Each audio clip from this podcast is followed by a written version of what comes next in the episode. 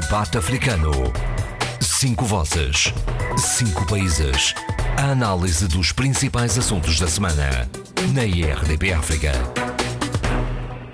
Vivam 21 anos depois, a missão especial das Nações Unidas para a consolidação da paz na Guiné-Bissau chegou ao fim. Em 1999, quando foi instalada a UNOGBIS, em Bissau, o país vivia ainda a ressaca de uma guerra civil traumática.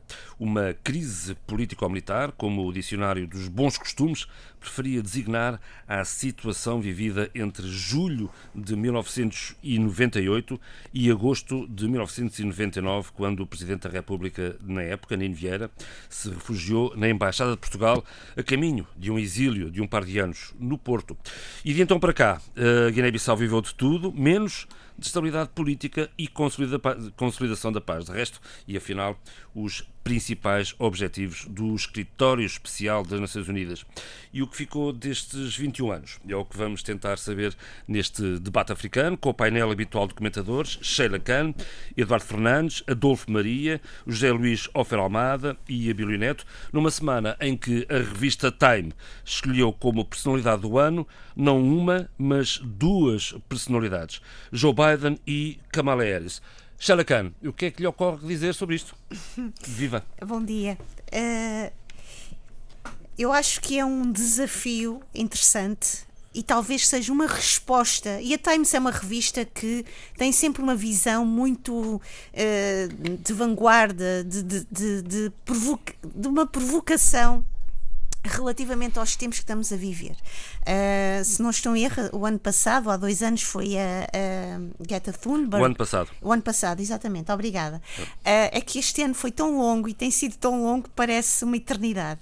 Uh, e eu acho que a revista Times está, parece-me a mim, e eu estou aqui a, a tentar dar uma resposta que seja minimamente coerente.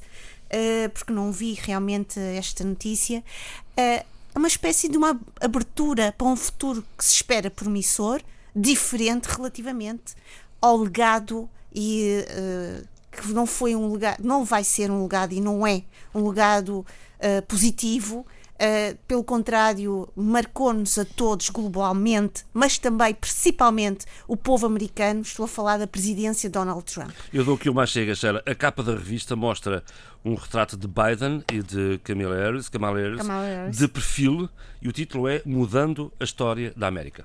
Pronto. Uh, obrigada. uh, Donald Trump uh, foi buscar, e isto nós, nós não podemos uh, uh, desligar e tornar o, a história dos Estados Unidos uma história feliz sempre e bonita. Pelo contrário, Donald Trump faz parte de um determinado determinada herança dessa história e por isso é que ele foi eleito. Faz parte de um determinado legado, de uma determinada memória, de um determinado sentimento coletivo de superioridade branca, de separação, uh, ostracização social, racial, económica.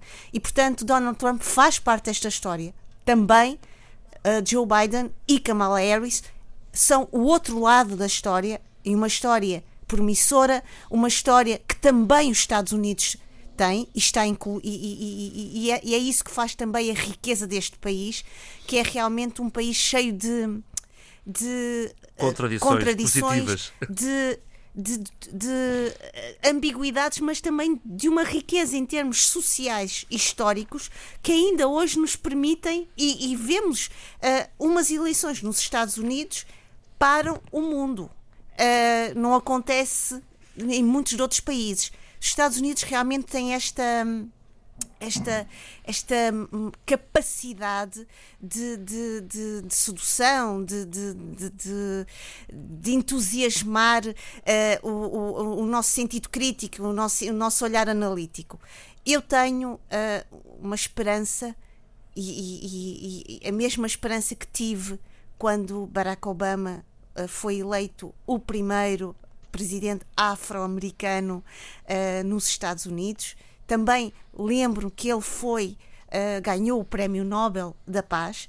Portanto, eu tenho uma esperança que Joe Biden e que Kamala Harris nos possam devolver o lado bom, o lado positivo, o lado de uma história inclusiva, verdadeiramente democrática que os Estados Unidos também têm. É a primeira vez eh, que um vice-presidente uh, merece a distinção de personalidade do ano, de acordo com a revista Time. Uh, é, Kamala Harris é o caso. Uh, Abílio, uh, viva, o que, é que, o que é que sugere relativamente a esta, esta escolha da Time? viva, mais do que um, o, o, olhar ou a projeção para dentro o que esta capa sugere, eu estou muito mais interessado em, em, em, em olhar para a projeção externa que essa capa hum, sugere. É como se estivesse a dizer eh, ao mundo que não há sociedades eh, puras, primeiro isso, não é? Nem sequer há a possibilidade de se advogar por purismos eh, societais ou purismos nacionais, ou nacionalistas, eh, se quisermos. Segundo, que eh, a probabilidade dos princípios, valores, a, ética própria eh, da democracia e dos Estados de Direito pode prevalecer contra a ausência total de ética, o, se quisermos, a tendência exagerada para o autoritarismo, e mais e a incorporação de valores que são valores divisionistas, eh, discriminatórios, eh, mas também, se quisermos, ditatoriais, que uma parte das elites americanas, mas que faz parte de uma certa ideia, de um certo conservadorismo, a que eu, enfim, tenho chamado com, alguma, com algum pouco rigor académico. Não sou um académico, naturalmente, o conservadorismo, uh, a central conservadora, que de facto marca uh, o mundo. Esse é o terceiro ponto. E esse ponto de projeção para o exterior que faz, de facto, de Joe Biden e Kamala Harris de autênticos heróis de quem tem uma boa relação com a diversidade, com o pluralismo e com as liberdades. E há, fora da América, milhares, para não dizer milhões de pessoas com esse tipo de expectativas ou com expectativas de viverem ou de poderem viver em sociedades livres, eh, tendencialmente eh, igualitárias e, e onde eh, as crianças possam hum, nascer protegidas por leis, eh, protegidas por uma sociedade, nascer e crescer, por uma sociedade que lhes eh, permite eh, ter ou olhar para um futuro e criar a sua própria vida. É evidente que essa nota que eu dou é uma nota eh, de um liberal progressista, é quase um manifesto de um liberal progressista, mas a verdade é que um liberal progressista, nessa altura, mais do que, mais do que nunca, é um democrata. As democracias eh, estão efetivamente a recuar eh, no mundo. Há um autoritarismo muito ligado a essa central conservadora que está a fazer história mas eh, para os democratas, que cada vez somos menos e somos poucos, ou vamos ser uma pequena, uma minoria, enfim, do ponto de vista global, eh, olhar para uma capa, saber que existe uma capa dessas, dá até alento a lutar mais e mais intensamente eh, por democracias e por Estados de Direito eh, tendencialmente liberais. E, sobretudo, essa nota é uma nota muito africana, eh, porque é, e continuo a dizer isso, e nós andamos distraídos a, não, a querer não entender, e sobretudo as elites africanas não querem entender isso, mas é o continente eh, que nos últimos 10 anos há mais eh, e mais violentas ou mais violentos pedidos de mais democracia, de mais Estado de Direito, de mais liberdades e de mais, e, e através disso, de mais igualdade para todos. É onde o povo tem sido à rua fazer esse tipo de reivindicação de forma uh, veemente e constante é olhar para o mapa do continente, de norte a sul, e perceber que nós, nesta altura, somos os grandes defensores eh, dessa ideia das democracias eh, liberais. Porque convivemos bem com essa, com essa hipótese, com essa ideia. Isto, de um lado, está o povo, está a cidadania normal, e do outro lado está as nossas elites que duvidam que esse seja o caminho eh, futuro para, para a África. Esse é que é o grande debate no continente e o debate é sempre projetado por capas como essa capa que a Times acaba de fazer. Não? É? De resto, um, uh, uh, de, acordo com esta, tapa, com esta capa, a Time recorda que os presidentes norte-americanos, desde Franklin Roosevelt, em algum momento do seu mandato, acabaram por ser personalidade do ano da revista, que de resto desde 1927 escolhe uma personalidade ou um grupo de pessoas que marcaram o ano para o melhor e para o pior. Mas sublinha a revista. Um, é a primeira vez que surge uma vice-presidente com esta distinção. E não é uma pessoa qualquer, é a primeira mulher eleita para o cargo, filha de pai jamaicano e de mãe indiana, considerando que esta escolha é uma mensagem poderosa num ano de luta épica pela justiça racial. José Luís, o que é que te ocorre dizer? Eu acho uh, justíssimo esse destaque, destaque uh, da revista americana, porque Joe Biden, uh, como Kamala Harris, criam grandes expectativas, quase ao nível das expectativas criadas uh, uh, outrora por Obama. Mas tem-se ter muito bem em conta que foi a presidência de Obama que provocou o surgimento de Donald Trump, primeiro do Tea Party, aquela coligação conservadora, portanto, Obama conseguiu grandes números de eleitores, mas também conseguiu que se consolidasse um campo conservador que leva Donald Trump, inclusive, a dizer, a preparar a sua recandidatura. Eh, agora que parece ter aceito a derrota eleitoral, já que já passou o prazo uh, para que se uh, nomeassem, fossem nomeados depois os, o, o colégio, o, o, o, colégio, os integrantes do colégio eleitoral. eleitoral. Uh, portanto, isso é muito significativo, esse, esse destaque.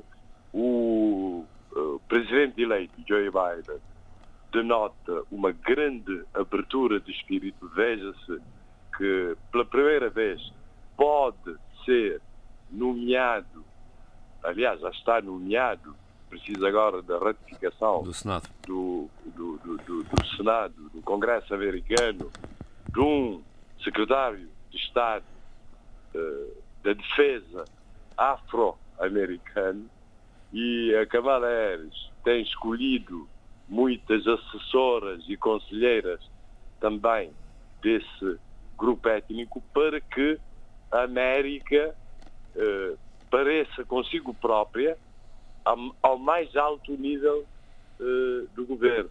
Portanto, tudo isso é extremamente significativo e as esperanças e as expectativas são enormes, são enormes. De resto, a revista sublinha que a dupla vencedora das eleições do passado mês de novembro obteve o maior número de votos de sempre. Derrotou Trump por 7 milhões de votos e assim mostrou que as forças da empatia são maiores que as forças, que as fúrias da divisão, Eduardo. Exatamente. O... Eu achei interessante aquilo que o jornal New York Times traz sobre essa matéria, não é? Uh, o New York Times diz que, uh, que, que, é, que é, não era expectável que, que Biden uh, designasse o general Austin Wars para liderar o Pentágono. ora, não era expectável, eu acho que é uma, é uma digamos, é uma, é uma afirmação que não tem sentido. Como é que não é expectável? Tudo é expectável. Por ele estar na reserva não significa que não seja alguém preparado para dirigir o Pentágono. Portanto, julgo que esta escolha do, do Joe Biden, é? que recaiu sobre um afro-americano, é extremamente uh, importante porque dá um sinal muito claro de, do que é que vai ser uh, o, o, o, mandato do, do, do novo presidente eh, eleito de, de, dos Estados Unidos da América. Isto é um primeiro sinal, mas já há vários outros que têm apontado uma diferenciação muito clara em relação ao, ao presidente cessante, a, a, a, o Trump, não é? Donald Trump. Portanto, há uma grande expectativa do, do, do no, no, mandato do, do presidente eleito dos Estados Unidos, Joe Biden. Há muita expectativa mesmo e, sobretudo, numa área que é muito importante.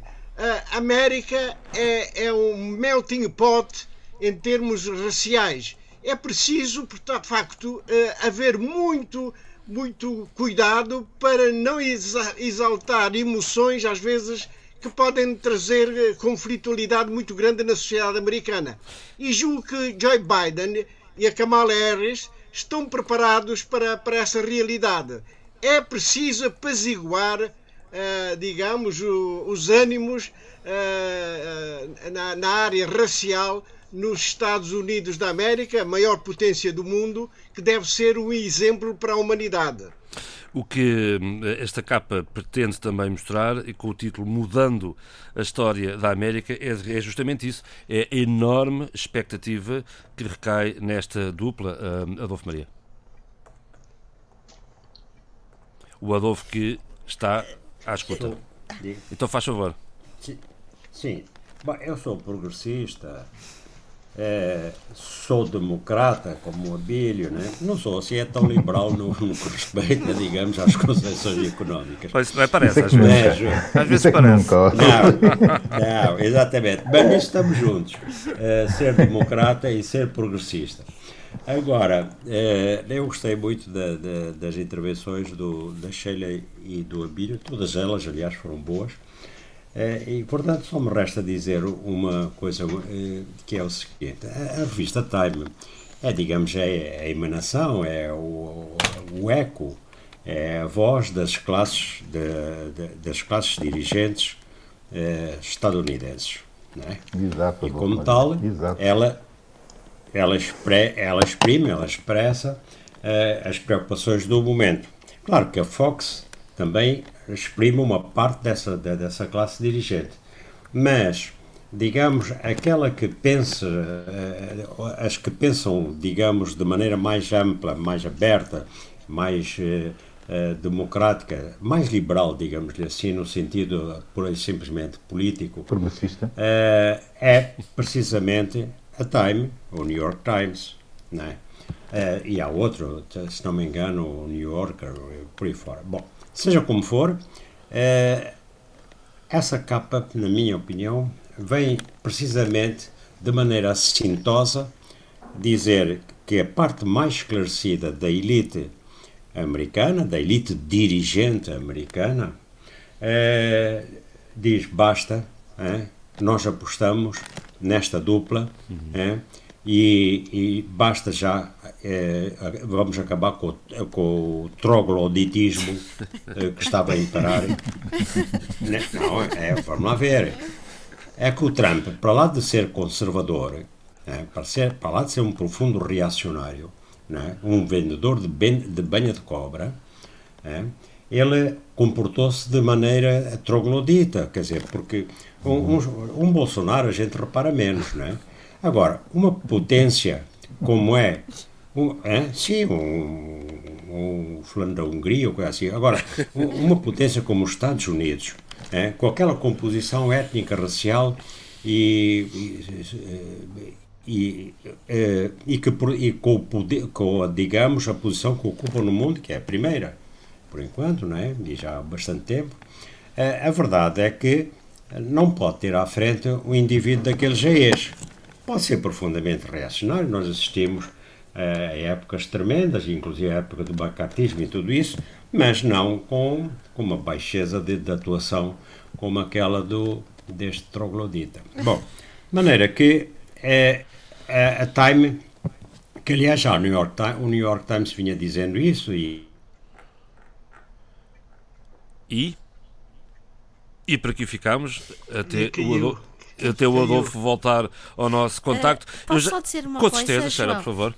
Um, isto é uma temática que, me, que, que tenho trabalhado muito nela e pensado muito nela também e escrito. E acima de tudo, eu acho que mais do que uma mudança histórica, temos, temos que começar a pensar numa reparação histórica. Porque estes ífanes de afro-americano, Irish, ah. qualquer coisa. Uh, São pessoas, ponto. Temos que. É importante pensar que e isto volta, eu volto sempre à minha querida e amada Toni Morrison. É que os Estados Unidos foram feito, é feito destas gentes. Portanto, já não há lugar para estes, estes, estes ífanes. Estas pessoas são americanos, com a sua diversidade cultural, com a sua uh, riqueza, com a sua forma de estar. Uh, mas acho que era importante também, não o sentido só da mudança, porque às vezes a mudança implica e talvez nos empurra para um certo esquecimento da história. Importa é uma reparação da história, que é trazer as contribuições múltiplas que os tempos uh, foram criando para, a, uh, para esta narrativa que é a narrativa atual dos Estados Unidos. Isto é... Fazer o seguinte, é, fazer o seguinte, e acrescento muito rapidamente, não? Aquilo que a Sheila acabou de dizer é importantíssimo porque está, ela está a olhar para a fotografia e está uh, a olhar para a fotografia, a olhar também para a América e para diversas fotografias da América a partir daquela, daquela fotografia. E é uma fotografia uh, que me veio logo à cabeça quando vi, enfim, recebe aquelas Eu peço desculpa, é, perdão, é, desculpa interromper. Eu não sei quanto tempo falei de, é, sem ser ouvido. Uh, Porque... voltou, agora, voltou agora ao contacto, portanto, nós entretanto tivemos que prosseguir, mas o Adolfo, eu chamo já de seguida, deixa só terminar, se não se importa, aqui a intervenção do tá Abílio, e eu tá volto bem. já assim, por favor. Abílio, desculpa. Tá mas dizer isso que também acaba por ser um complemento uh, ao filme uh, que o Adolfo vinha fazendo, né? que é uma espécie de barbárie, de alguma, de alguma ordem democrática, digamos, contra a barbárie que é contra a ordem democrática sempre, não é? Ou quase sempre, se quisermos. E o caso da Sheila que faz essa fotografia, da, uma fotografia da fotografia. E eu quero fazer uma fotografia, uma outra fotografia da fotografia, que poderá também levar-nos a, a, a, a, refletir sobre o que pode vir a ser a América a seguir essa fotografia, a seguir a, Joe Biden e a Kamala Harris fazerem o seu uh, mandato que é o seguinte: nós estamos perante uma vice-presidente que é negra, enfim, para aquilo que são os padrões americanos, e os padrões internacionais, se quisermos, uh, e, e, e, temos um, um, um, presidente que é branco. Isto é o óbvio da fotografia. O que não é óbvio na fotografia é que tenhamos, isso do ponto de vista até marxista, da análise marxista, se quisermos, fazer essa análise nessa perspectiva, tenhamos o, o, o, o, presidente, que é branco, filho da, da, da, das classes operárias, que é daquele, daquela, daquela, daquele perfil do americano branco, eh, trabalhador, eh, operário, eh, das indústrias, ou seja, e depois que vai ascendendo a classe média, eh, que é um dos primeiros da sua família a entrar para a universidade, enfim, esse tipo de percurso do sonho americano do branco, e depois temos uh, a vice-presidente que é uh, absolutamente elitista, ou seja, desde os bisavós que ela é elite, ou seja, era elite na Índia, como era elite uh, os pais dos seus pais na Jamaica, como o seu pai era um grande investigador e um grande economista numa também. grande universidade americana e, e a mãe também, e americana e inglesa, e a mãe, uma grande investigadora também em, em, em, em, em matérias de ponta, bioquímicas, etc apesar de uma ser, de, da mãe ser de origem indiana e o pai ser de origem jamaicana. Vale a pena até, e sugiro isso aos nossos ouvintes, a ler alguns estudos do pai. Um dos livros está um, eh, disponível para leitura e também a, a, ler a biografia da Camila Ares, porque o seu avô esteve como funcionário de transição para a independência em dois países africanos, no Ruanda e no Uganda. Portanto, a relação com a África até vem por aí, enfim, do lado indiano. Para dizer o seguinte, aqui está como a América é diversa e é complexa. A elite está do lado da negra e, e, e, e as classes eh, baixas está do lado do branco. Essa é toda a complexidade também de uma fotografia, que é uma fotografia com a qual alguma América não suporta essa realidade. Mas essa é a realidade do futuro. Adolfo. Esse é o lado da fotografia que é Eu não sei também, bem onde é que é. Deixei, onde é que deixei Eu também não escrevi a sua deixa, mas peço desculpa. Não, exatamente, mas, que, mas pronto, eu vou resumir, quero, quero é, pelo menos na parte final que, que eu estava a dizer, que essa capa uh, da, da Time é uma maneira de, das classes, da parte esclarecida das, das classes dirigentes uh, americanas dizerem para dentro acabou, nós não, não pactuamos mais com eh, este caminho que estava a ser seguido, nós não, não vamos pactuar com o trogloditismo. Hum. E, ao mesmo tempo, também para o, para o, o, digamos, dada a projeção internacional dos Estados Unidos e da própria Time, para o exterior, para dizer nós vamos repor eh, os Estados Unidos no caminho que eles devem ter no Concerto das Nações e, na posição em que realmente eh, lideram, lideram no mundo. Eh, daí o significado, o arrojo desta capa, que era precisamente uma afirmação muito assintosa para dentro e, e uma, digamos, mensagem de, de esperança ou de, de abertir de portas que tanto se fecharam para o exterior. E é de uma enorme expectativa, como, como sublinhava aqui o, o, o Neto. Deixa-me já agora, claro. deixa já agora dizer-vos que, uh, que Joe Biden e Kamala Harris são as personalidades do ano, de acordo com a revista Time.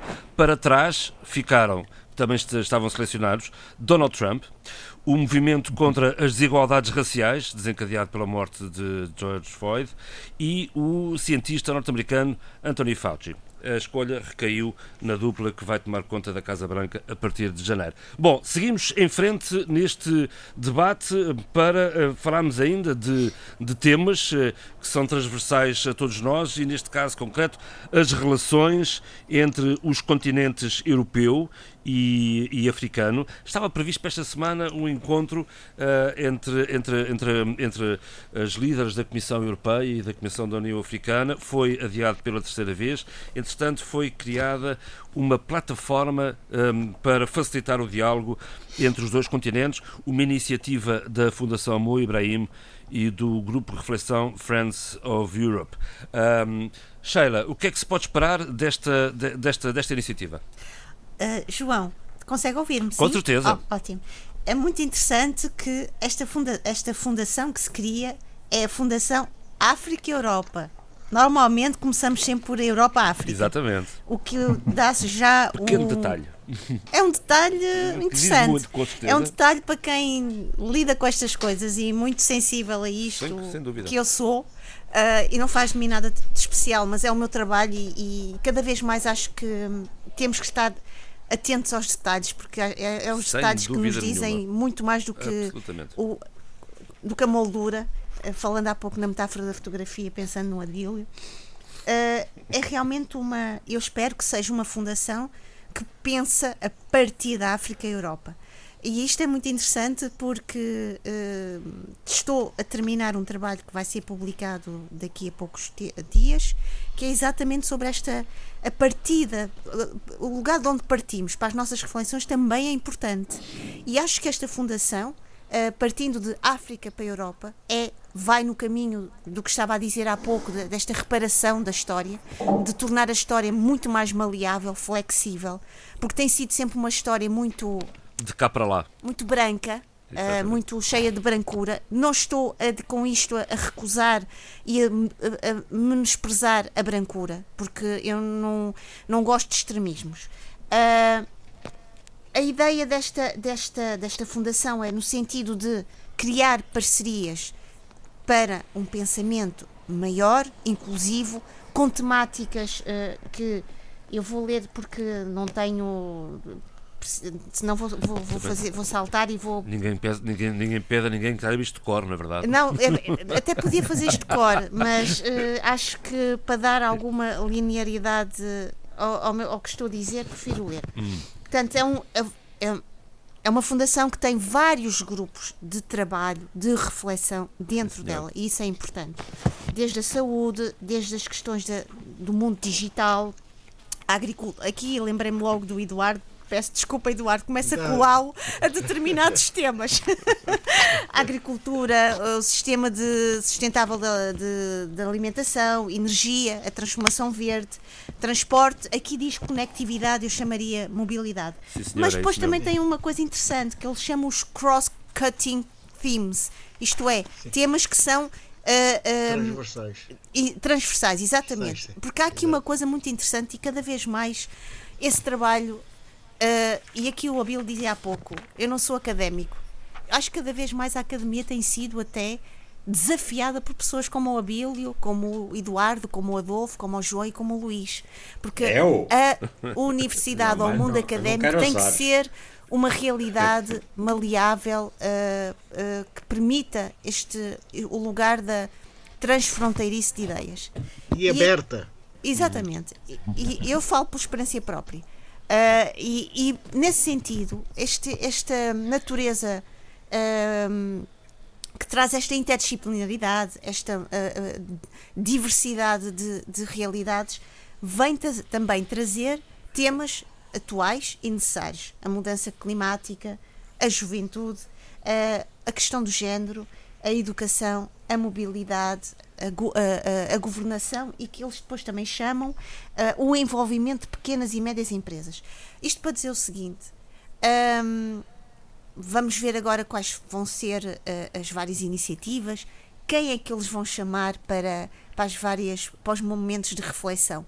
Porque uma das coisas que eu também vejo e sinto e que critico, não no sentido de, de Uh, uns são melhores que os outros, mas no sentido de trazer, de ver vozes diferentes, é que chamam-se sempre as mesmas pessoas para falar dos mesmos temas.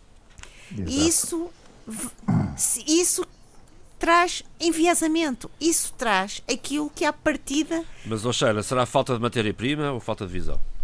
Uh, Olha, isso é uma pergunta é daquelas que, que eu vou. É, é aquela pergunta é? de dizer assim: ah, é. vamos sentar, ah, tomar um é. cafezinho, pôr uma musiquinha boa de fundo e vamos conversar sobre isso. Uh, acho que às vezes nós todos temos, logicamente, como seres humanos, nós temos as nossas uh, afetividades, quer pessoais, quer académicas. Mas eu acho que nós temos que sair, e acho que o tempo e o mundo em que nós estamos a viver está a educar-nos para isso, que é a sair da nossa zona de conforto e a tornarmos, uh, a desafiarmos a nós próprios. E acho que, e é nesse sentido que eu estou a dizer que eu espero que esta fundação venha realmente trazer vozes, pessoas, contribuições, experiências de vida que possam trazer uh, uh, uh, novas, novas visões de olhar para determinados temas. Eu vou só dar um exemplo concretíssimo. Quando estamos a falar de racismo, por exemplo, em Portugal, e com todo o mérito que estas pessoas têm, são sempre as mesmas que falam. E a minha pergunta às vezes é: é só estas pessoas que falam e que pensam sobre racismo neste país? Não muitas vezes as pessoas que estão ao nosso lado também pensam e sentem e escrevem, ou então não escrevem, sobre racismo. Isto é só um exemplo muito ao de leve. E aqui digo, as pessoas que normalmente são chamadas para falar sobre racismo em Portugal têm muito mérito e que eu reconheço. Aqui o meu argumento e o meu ponto é: é preciso sair da nossa zona de conforto, é preciso abrir uh, o espaço para outras vozes que são vozes com diferentes contribuições, diferentes abordagens a estas realidades e que podem trazer realmente um debate riquíssimo. Que seja um debate que não seja o debate do, uh, do yes man, porque assim não vamos para lado nenhum. É só isso que eu queria dizer. Sim, senhor. Um... É um debate de dogmatismo, não é? Exato. Oh, João, Força. Vamos embora. O debate dos dogmatismos. Eh, enfim, a mim não me parece nada interessante logo a partida. Mas, eh, a propósito dessa, dessa, desse novo think tank, eu acho excelente, acho extraordinário até, mas dá uma perspectiva eh, relativamente ao qual tem sido refletido. Eu, eu, eu vejo mais na perspectiva de finalmente a África ter, mesmo que em parceria, sob esse formato, que é um formato mais eficaz, se quisermos, que é de interação e também de parceria, como eu dizia, eh, de ter um, um, um, um instrumento de lobbying forte em Bruxelas. Como já sabemos, Bruxelas admite, a União Europeia já admite a inscrição de, eh, de eh, instituições lobistas e, e, a verdade é que daquela enorme lista de instituições já admitidas pela União Europeia, não há nenhuma africana eh, que sirva de referência. No momento em que já vamos no terceiro adiamento eh, da possibilidade da conferência África-Europa, de chefes de Estado e chefes de governo também, de estar em constante adiamento. O que deixa, dá nota, que por trás da crise dessa pandemia, que começa a fermentar uma espécie de uh, deixar arrastar para deixar estar uh, como era antes. Isso é inaceitável do ponto de vista africano E suponho eu também que, do ponto de vista europeu, não podemos esperar uh, mais. Não podemos esperar mais por essa conferência que é fundamental para estabelecer uma série de critérios essenciais para conceber-se a, a futura zona, livre zona de comércio africana, e também não podemos deixar uh, esperar mais porque temos que resolver a situação de financiamento pós-Covid das economias africanas. Isso passa muito por estimular um outro entendimento tanto a nível comercial, mas também dos, dos investimentos diretos estrangeiros, com, com a Europa, porque é o continente que nos está mais próximo e com quem nós mais relações temos. Não queremos é manter o mesmo tipo de relações que tínhamos para trás, e nisso o Carlos Lopes, eh, que é o, o digamos que o, o, enviado especial, ou, ou, nem sei como chamar, o embaixador especial da União Africana para intermediar eh, na, na, na, futura relação, ou na relação que se pretende com a Europa, tem no seu, tweet, no seu Twitter eh, constantemente chamando a atenção para alguns factos, são factos que são fundamentais para entendermos essa relação eh, que existe e que tem que ser outra eh, no futuro, tanto da Europa como de África. É interessante também, a propósito disso e de como é que nós estamos a, a fazer crescer o lobby africano em, em todas as frentes, esta semana soubemos que esse intrépido africano, que é, que é mesmo, está em todo lado, é quase como no presente, não é? Eh, desde que saiu um, do Credit Suisse, eh, o Tijane, eh, o doutor Tijane Tiam, o Costa, Costa Marfinense, que eu tinha grandes expectativas que fosse candidato presidencial, que aparece junto daquele conselho criado pelo Papa Francisco, o Conselho do Capitalismo Inclusivo, o inclusivo, se quisermos, inclusivo, uh, aparece como um dos membros uh, desse, desse, desse Conselho. A importância para, para alguém uh, enfim, como eu, que tenho olhado e tenho seguido com muita atenção aquilo que o Papa Francisco tem estado a fazer, que é do mérito incrível, e tive a oportunidade de ler é, sim, senhor. Essas, é, essas, essas 97 páginas da última carta encíclica Fratelli Tutti sobre a fraternidade sim, e amizade social, que é um autêntico manancial de ideias e, de princípios e valores uh, verdadeiramente democráticos, eu não diria liberais, porque isso ofenderia naturalmente os católicos, ofenderia muito mais ainda o Adolfo Maria, mas, mas um autêntico manancial de defesa de direitos e de relação. Eu vou já falar, eu vou já falar. e de falar. relação e, e de promoção de relação entre diferentes, diferentes, enfim, várias diferenças, ou todas as diferenças possíveis eh, que a complexidade do mundo absorve e projeta. Eh, portanto, eh, estamos no bom caminho, no caminho de. Eu lamento ter que dizer essa palavra, que é uma palavra que para muita gente é ofensiva, mas de. Porque, mas é importante para nós fazê-lo, mas de termos presença nos lobbies e, e, e nos lobbies de, que antecipam decisões de nós estamos bem colocados para influenciar o futuro do continente. É? Abílio, no, Abílio, Adolfo, Adolfo Papa Adolfo, por favor. Exatamente. Eu queria Papa dizer... Adolfo, o nosso Papa. O nosso Papa não, aqui no debate. Não, essa, essa, essa, essa bilha é um provocador. Mas há uma coisa que eu quero dizer. Eu sou batizado, até sou crismado, mas não sou religioso, hein? bem pelo contrário. E, no entanto, admiro, e sempre admirei a ação da Igreja Católica eh, quando ela está eh, quando está empenhada na, na, sua vocação inicial, que era precisamente as grandes. Yeah. Eh, era, yeah. estar do lado dos oprimidos e dos humilhados. E daí eu, eu conheci no meu tempo, é que eu sou antigo, não é? de maneira que eu conheci no meu tempo o que era a, a, a, teoria, a teologia da libertação na América. Uh, América Latina. Na América do Sul. Uhum. Hum? Exatamente. Sim, sim. E depois Uh, e, mas quanto, digamos, à, à hierarquia da, da Igreja, quer dizer, aos Papas, houve também grandes renovações, Papa João XXIII e por aí Estamos fora. a fugir do tema. Uh, e também a re, uh, pois, a renovaram e e por aí fora. Estamos a fugir e do tema. também, agora, uh, e eu admiro precisamente o arrojo, a audácia deste Papa e o o, a, digamos, a extrema densidade dos seus textos e a maneira como ele acompanha a atualidade no mundo e não se coíbe não só de fazer propostas, como ir contra a corrente dos grandes uh, do, do, pensamento uh, daquele tal pensamento liberal assim, do ponto de vista económico, que faz as desigualdades. E no que toca às Bom, relações África-Europa a partir desta plataforma agora criada? Exatamente. É, eu também, já agora que estou a invocar a minha antiguidade, é, no meu tempo, quando eu era ainda jovenzinho, nos anos 50, havia o grande movimento afroasiático, mas havia grandes líderes no, no chamado Terceiro Mundo. É, Nehru, Sukarno, Nasser, é, Nkrumah. Já disse agora, no Kruma. É, no Kruma, já tinha dito. E então, é, começou por ser, nessa ocasião, o centro da contestação, ou o centro de, digamos, hum, da, da iniciativa para quebrar a hegemonia do mundo ocidental, ou pelo menos para, para, para aparecerem como parceiros, esse centro estava na Ásia.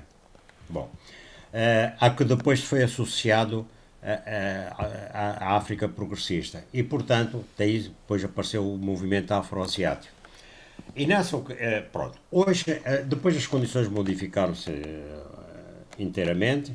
A África teve um recuo do ponto de vista político e do ponto de vista da sua afirmação no mundo, mas hoje eu creio que, por exemplo, a África, hoje, pela, pela, importância da sua população e pelas riquezas que encerra e pelas modificações que também está a sofrer, ela em breve será um dos grandes parceiros no mundo, obrigatoriamente.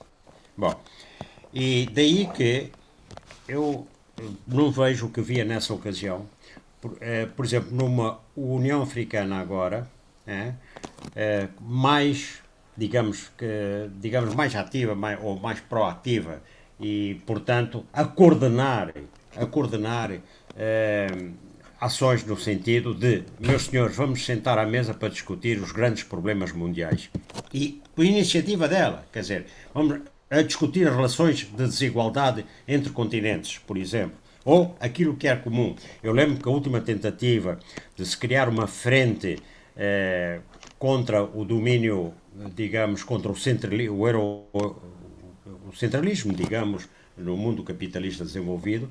A última foi nos anos 60, com a, a Conferência Tricontinental em Havana, e eu até, aliás, também outra conferência que eu assisti, está em Argélia, em 64, que era eh, a Afroasiática, que foi depois seguida da Tricontinental em Havana. Bom, mas tudo isso passou. E e, portanto, o único organismo que, onde se pode debater os problemas internacionais da desigualdade entre os continentes ainda continua a ser a ONU. Mas, de facto, hoje as condições são outras, mas mais do que nunca, o, o que era o antigo terceiro mundo mais, eh, tem necessidade de, de se afirmar como parceiro. E quer dizer, e, e tanto mais que o, o mundo tende para pluri, eh, como é que é dizer, eh, ai, pluripolarização, vamos lá ver, multipolar, é? com a China a entrar, depois tem os Estados Unidos, a Rússia Malásia, fica ali mais Índia, ou menos. Índia, etc. Depois a Índia, a Índia que está a crescer, quer dizer, também com profundas desigualdades internas, mas que é uma economia poderosa.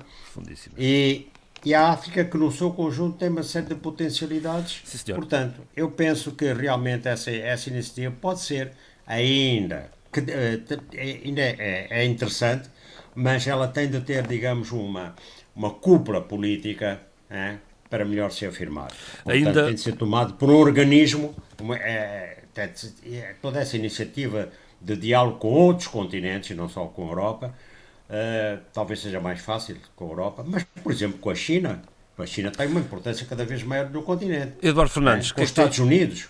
Eduardo Fernandes. E, portanto, eu acho que, de, que isso deve ser, de, devia ser tomado em mão por uma organização como a União Africana, mas também com, com outro dinamismo que não tem agora. Sim, senhor Eduardo. Não, uh, uh, saiu agora um estudo muito interessante desta matéria que estamos hoje a abordar. É, é um estudo feito pela, por uma, o, o uma escola muito importante de Londres, que é o School of Oriental and African SOAS. Studies. SOAS. SOAS. É extraordinário. Uh, o, que, uh, o que é que significa para a África o novo plano chinês? Os chineses lançaram agora o um novo plano em que a África está altamente envolvida. Não fosse a África um grande fornecedor de matérias-primas. E é isso a minha grande preocupação. Nós não podemos continuar a ser apenas fornecedores de matérias-primas. Este Ora tem bem. sido o erro, o erro dos nossos líderes.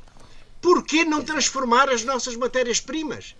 Para já combatíamos uma das coisas mais importantes que é o pleno emprego, eh, o desemprego, porque transformando matéria, as matérias-primas africanas, dando-lhe mesmo que fosse a primeira transformação, já se absorveria grande parte do desemprego que existe no continente africano. O continente mais jovem do mundo. Portanto, a, a, a existência de juventude que está a precisar de trabalho. Está a precisar de trabalho. Portanto, há, há de facto uma visão muito, muito restrita, talvez até uh, incapacitante por parte dos nossos líderes. Portanto, sendo, sendo a África um dos maiores fornecedores de matérias-primas ao nível, ao nível mundial, porquê, que não, porquê não avançar para a industrialização, que é criadora de emprego, a partir dessas nossas matérias-primas? Veja, vejam o caso concreto do meu país, da, da, da Guiné-Bissau. Somos um grande produtor da castanha de caju.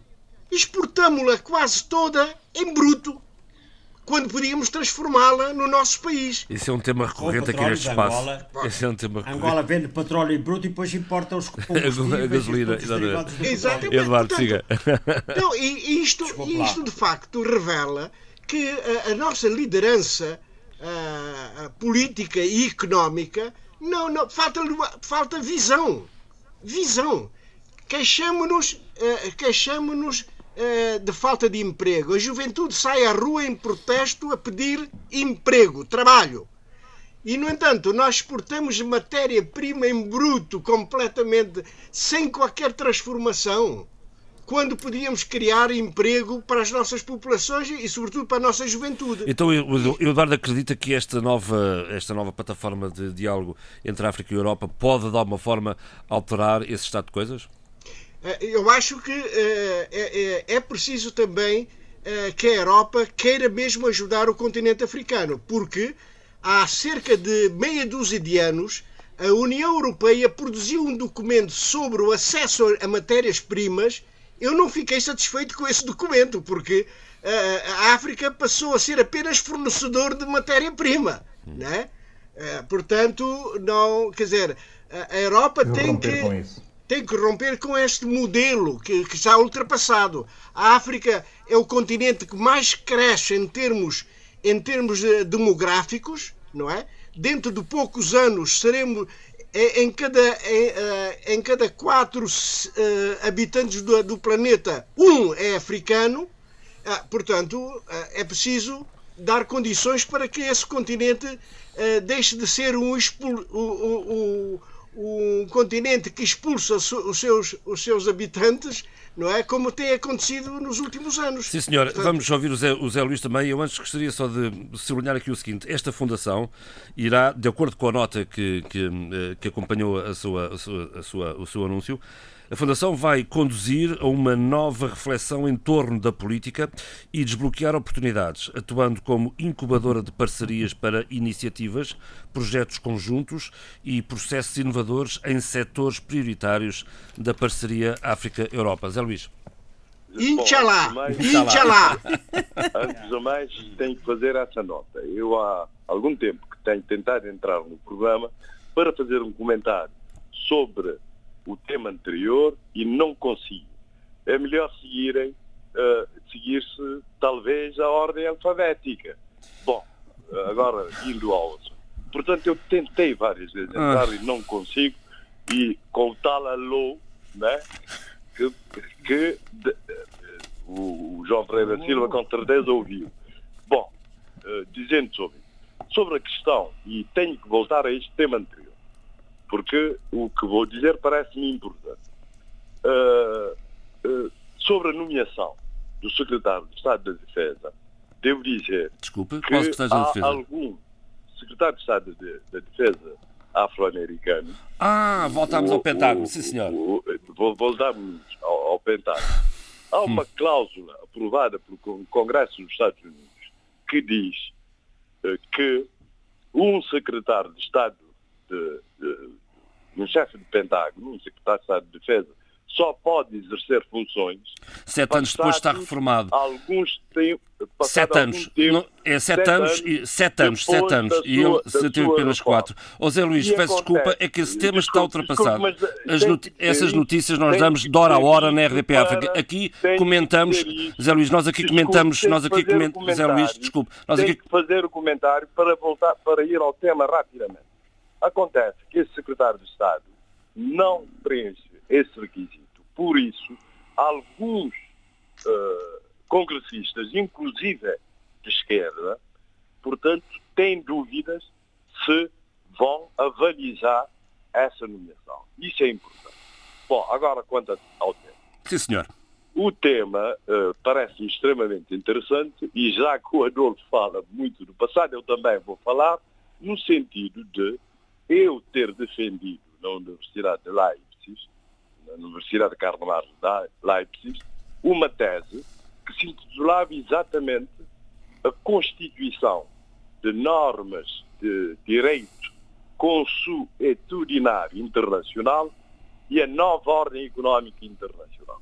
Parece que a questão da nova ordem económica internacional saiu da agenda, como também saiu da agenda o movimento dos não por isso, parece-me muito bem uh, as iniciativas que vão nesse sentido, que é no sentido de mudar uh, a nova a, a ordem económica internacional que se caracteriza, por um lado, países desenvolvidos, industrializados exportadores de tecnologia, e do outro lado, países subdesenvolvidos no ciclo vicioso que nunca mais acaba, atrasados, pobres e dependentes.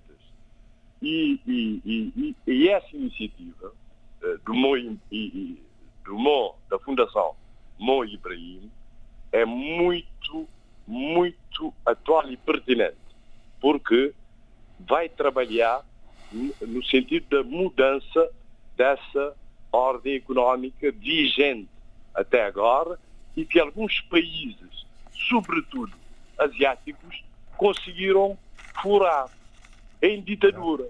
Estou a falar dos tigres asiáticos, estou a falar da China e no passado do Japão. Quer dizer que evitou que só países ocidentais imperialistas a seu tempo e imperialistas no, no nosso tempo continuem a ser países eh, desenvolvidos e a reproduzir o ciclo do atraso, da miséria, da dependência e do sub, eh, subdesenvolvimento. Portanto, portanto, é uma iniciativa a saudar e que, com certeza, que vem, que vem complementar as cimeiras Europa-África, que, que tem lugar regularmente e periodicamente. Uh, agora, quero uh, chamar a atenção para o seguinte facto. Há anos que não se atribui o prémio Mo Ibrahim de boa governação, o que é um mau sinal. Uh, felizmente Cabo Verde recebeu esse prémio na pessoa. Estamos a falar das relações África-Europa. Sim, sim, mas estou a falar da Fundação Mo Ibrahim. E eu estou a falar das relações uh, África-Europa. Também, também estou a falar, de, também isso está ligado. Uh, isso é um mau sinal para a democracia em Cabo Verde e para é, é, é África e para a boa governação. Quer dizer que nos últimos anos ninguém se destacou que merecesse esse prémio, segundo a visão da Fundação Mo Ibrahim. Muito bem. Bom, seguimos então no, no, debate. eu aproveito para recordar que a informação na RDP África é dada de hora a hora. Nós, este espaço contempla o comentário da informação que ao longo da semana é dada de hora a hora. E uma das notícias que está a marcar esta semana e o dia de esta sexta-feira particularmente é o fim da missão de consolidação para a paz na Guiné-Bissau. O escritório da UNOGBIS, 21 anos depois, fecha a porta, no dia 31 de dezembro. Nesta sexta-feira que gravamos o programa, eh, decorrem as, eh, as cerimónias, digamos, oficiais de encerramento, sem a presença do presidente Omar Sissoko Embaló, que está eh, em França em visita particular. Eduardo Fernandes, o que é que ficam destes 21 anos, numa altura em que para no ar novamente um cenário de instabilidade política, de resto com expectativa de eleições antecipadas? Vamos, vamos diferenciar, dois, eh, distinguir dois, eh, duas instabilidades, a, a política e a militar. Uh, o Oniogo Bis teve, teve a preocupação mais no, no aspecto militar. É? Claro que depois o militar também condiciona um pouco a questão política, mas a verdade é que o, o digamos, o início dessa instabilidade era de caráter militar. Uh, eu acho que o Oniogo Bis cumpriu a sua, a sua missão Uh, uh, não na sua totalidade, porque foi depois confrontado com uma instabilidade posterior à, à, sua à própria Constituição e, e a Guiné-Bissau foi obrigado, foi obrigado, não é, não é a expressão mais correta, mas teve necessidade de aceitar uma, uma intervenção da, da, da CDAO com uma missão militar que, que, que, esteve na Guiné durante vários anos e que só o ano passado é, é que acabou por sair. Portanto, uma missão que estava, estava uh, no país e no, no quartel uh, muito perto de Bissau, não é? perto de Inhacra. Não é? Uh, de modo que a missão de Oniogo Bis não era uma missão militar, como todos nós sabemos, era uma missão mais política e, e, acho que cumpriu, nesses 21 anos, cumpriu a, a sua missão. Uh, possivelmente uh, nós gostaríamos de ter tido uh, os capacetes azuis em Bissau em determinado momento, mas não, não o Conselho de Segurança não acho que não, não, não avançou para essa, para essa intervenção. De qualquer maneira, Oniogubi chega ao fim julgo com o resultado positivo. Quer dizer, há, se tivesse que atribuir numa nota, eu acho que sim, o Diogo Bis cumpriu o seu, apesar, a sua missão. Oh Eduardo, apesar, apesar, apesar dos golpes de Estado vários, não é? Sim, mas quer dizer, de qualquer maneira, a, a, a, a missão do Diogo Bis era, era pós-conflito. Pós-conflito. um pós-conflito se eterniza, 21 anos, Isso, não é verdade? É verdade, 21 anos depois eh, vai sair porque há um problema de custos muito elevados que, eh, que, as Nações Unidas estão a enfrentar. E eficácia e, também, talvez, não? E talvez também eficácia. talvez eficácia. Em vez de termos apenas soldados simbólicos, tivéssemos lá os capacetes azuis com, com, com o equipamento militar, talvez, enfim, pusesse mais a ordem. Mas, enfim, deixemos isso para, para, para outras análises, não é? Mas de qualquer maneira cumpriu. Eu acho que o Niogo Bis foi, foi positivo Bom, porque a sua missão era pós-conflito, não é? Sim, e tinha, tinha, também uma componente política de, de, de, de garantia de paz. Uh, e, e a sua saída coincide, coincidência ou não, mas a verdade é que coincide com um apetite uh, do presidente Omar Sissoko Embaló de, de dissolver o Parlamento e convocar eleições. De resto, para a próxima semana, dia 17, está convocado o Conselho de Estado, ele convocou o Conselho de Estado e todos os partidos com representação parlamentar. É só coincidência? Exato. É só coincidência, é, Eduardo? Não, é, é, é algo que, uh, quer dizer, que, que, que, que me preocupa e que, e que é espantoso. Como é que nós saímos de, de eleições não há muito tempo. E, e, e tenta-se outra vez ir fazer eleições. Pá. Quer dizer, é, é algo que eu não compreendo num país que está a viver uma pandemia, como todo o mundo, em que é preciso a, a, a aplicar os recursos onde são necessários, não é? nomeadamente no domínio da saúde, e vamos agora para umas eleições que vão custar uh, mais outros alguns milhões, pá, não é? Eu acho que isso não é, não, não, não, não é, não é, não é correto e não está a ser feito de, com, com, com, com seriedade, porque uh, não há necessidade, não há uma crise institucional não há, não há uma crise institucional que nos leva a, a dissolver o Parlamento e, e, irmos para as eleições legislativas. Não há. Não há. Eh, agora, se for forçado, está a ser como está a ser forçado, é porque existe qualquer coisa uh, na manga, não é? Para criar novas maiorias ou, ou expectativa de uma nova maioria uh, que facilite, que facilite, digamos, a, a, a presidência uh, da, uh, do Estado, não é? Presidente da Presidência da República. Eu gostava de, ouvir, gostava de ouvir a opinião de todos. José Luís, o que é que acha? Qual é a ideia do Presidente Cícero Guimbaló? Gostaria de lembrar, eh, lembrar ao Presidente Umaru Sissoko Embalo que uh, não se dissolve o Parlamento, nem se convocam eleições em tempo de emergência, em estado de emergência. Bom, eu não sei exatamente neste momento o estado de emergência está a vigorar na Guiné-Bissau, mas isso é explicitamente proibido pela Constituição da Guiné-Bissau, como também dos nossos outros países. Agora, quanto a esses, quantos anos, você disse, 21 anos depois, Sim. eu lembro-me a expectativa que foi criada com, com, com, o golpe de Estado e o conflito militar posterior com, eh, que, que aconteceu na Guiné-Bissau nessa altura. E, curiosamente, os países lusófonos, grande parte, Portugal, uh, posicionaram-se a favor de Ansuman Malek, Man, Manek, que até tinha alguma dificuldade em falar o português. Né? Ele era mais é da Gâmbia, uh, originário da Gâmbia, os pais, né? era mais anglófono e francófono, também as evidências na Guiné-Conakry. Mas que depois depois, eh, essas expectativas desfizeram-se. Eu criei, pessoalmente, uma grande expectativa com o regresso do Nino Vieira, eleito, reeleito, democraticamente. Pensei que ele ia aprender com os erros passados, com, portanto, aquela governação autoritária e que durante algum tempo também foi sanguinária, e que ele ia aprender, mas não aprendeu houve uma coisa nova na Guiné-Bissau.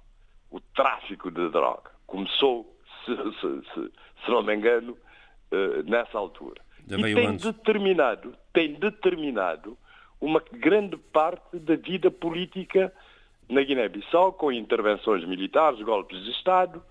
Uh, estou a falar do tráfico de droga. E tudo isso demorou e perdura durante esse tempo todo. José Luís, e tudo isso debaixo do nariz do escritório especial das Nações Unidas que foi criado justamente que, para evitar essas opinião, situações? Na minha opinião, conseguiu uh, fazer alguma coisa, uh, alguma coisa, para já, já não houve novo conflito militar, nova guerra uh, civil, e, e, e, e manteve os militares num papel seu muito característico. São protagonistas e operacionais de golpes de Estado, mas não assumem diretamente o poder. O que significa que também eram manipulados por políticos bem posicionados. Não é verdade?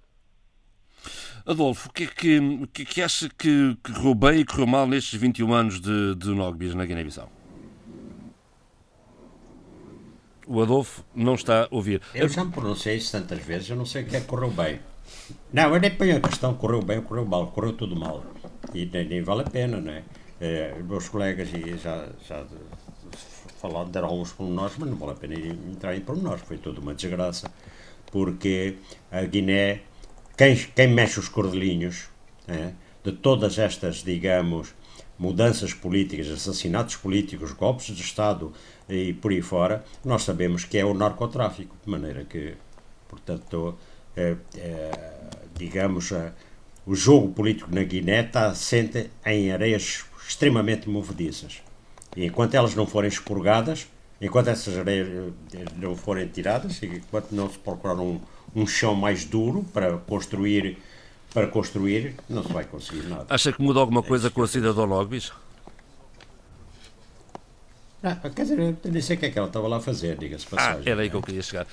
Bilio, o que é que acha? De maneira que não, não mudou nada. Não, nós temos, mas, mas nós, nós aqui estamos eh, obrigados, apesar de muitas vezes não fazermos, mas estamos obrigados também a ter alguma, alguma, algumas ponderações que nos custam, que nos custam, que nos custam muito assumir. Mas a verdade é que eh, essa missão eh, especial das Nações Unidas tinha um mandato muito específico e, e- e não podia ir para além desse mandato. E, e- é muito claro essa espécie, essa espécie de contrato entre eh, a missão, o, o seu mandato, eh, a legitimidade.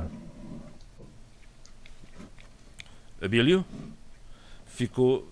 Ficou sem. Ficou. Ficou. ficou. Sheila. Estou? Sim, sim, Sheila, faz Ok. favor. Eu estava a ouvir muito atentamente o, o- o debate e as reflexões.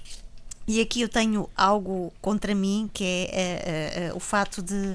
Tenho 21 anos sobre uma temática que não me sinto muito à vontade, mas posso aqui pegar em alguns trabalhos académicos que. que- e, e, nomeadamente, lembro-me muito bem de várias reflexões do nosso estimado Miguel de Barros. E concordo muito com a reflexão que o, que o Adolfo fazia, porque se há uma coisa que, que tenho memória muito fresca é que todo o debate sobre a Guiné-Bissau e sobre as questões políticas e os meandros dessas questões políticas está muito contaminado e confinado a esta, esta lógica do narcotráfico e de todas as, as sinuosidades que isso tem trazido. E por isso eu vou fazer esta breve reflexão, que é mínima, e dizer que me coloco ao lado do que o Adolfo disse. Eduardo, ah, é- isto acontece numa altura em que ah, o Primeiro-Ministro António Costa, ah, na próxima semana, vai, vai estar dois dias, 48 horas, em Bissau. O que é que, o que, é que de resto, ele, antes de chegar a Bissau, vai estar em São Tomé. São Tomé, Tomé, sexta-feira, sábado e domingo em Bissau. O que é que se pode esperar de- desta, desta. O que é que ele vai lá fazer? O que é que acha que ele vai lá Bom, fazer? em primeiro lugar, a, a- a se- fazer a assinatura. A- Sim, do protocolo de cooperação técnico-militar, não é? Sim. Não, e, e que isso representa um, um, digamos, um suporte financeiro interessante para a Guiné-Bissau, não é? Não, não é desprezível, não é desprezível. Portanto, isto é um aspecto importante.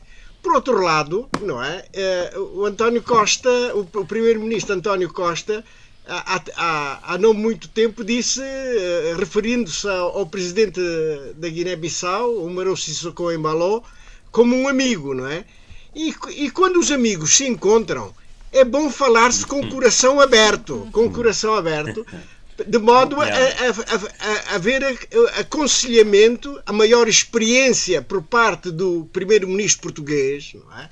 Eh, E, e- e na conversa em privado espero que, que, que, que António Costa dê alguns bons conselhos ao Presidente da República da Guiné-Bissau. Ou Eduardo, Isso por não- exemplo, por exemplo, sobre a proteção do ex-primeiro-ministro Aristides Gomes, que agora fica sem chão com a saída de Nogbis.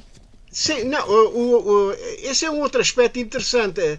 É que está acautelado, felizmente está acautelado, que eh, Aristides Gomes não fica sem proteção. Eh, o Oniogobis sai, mas a ONU permanece na Guiné-Bissau.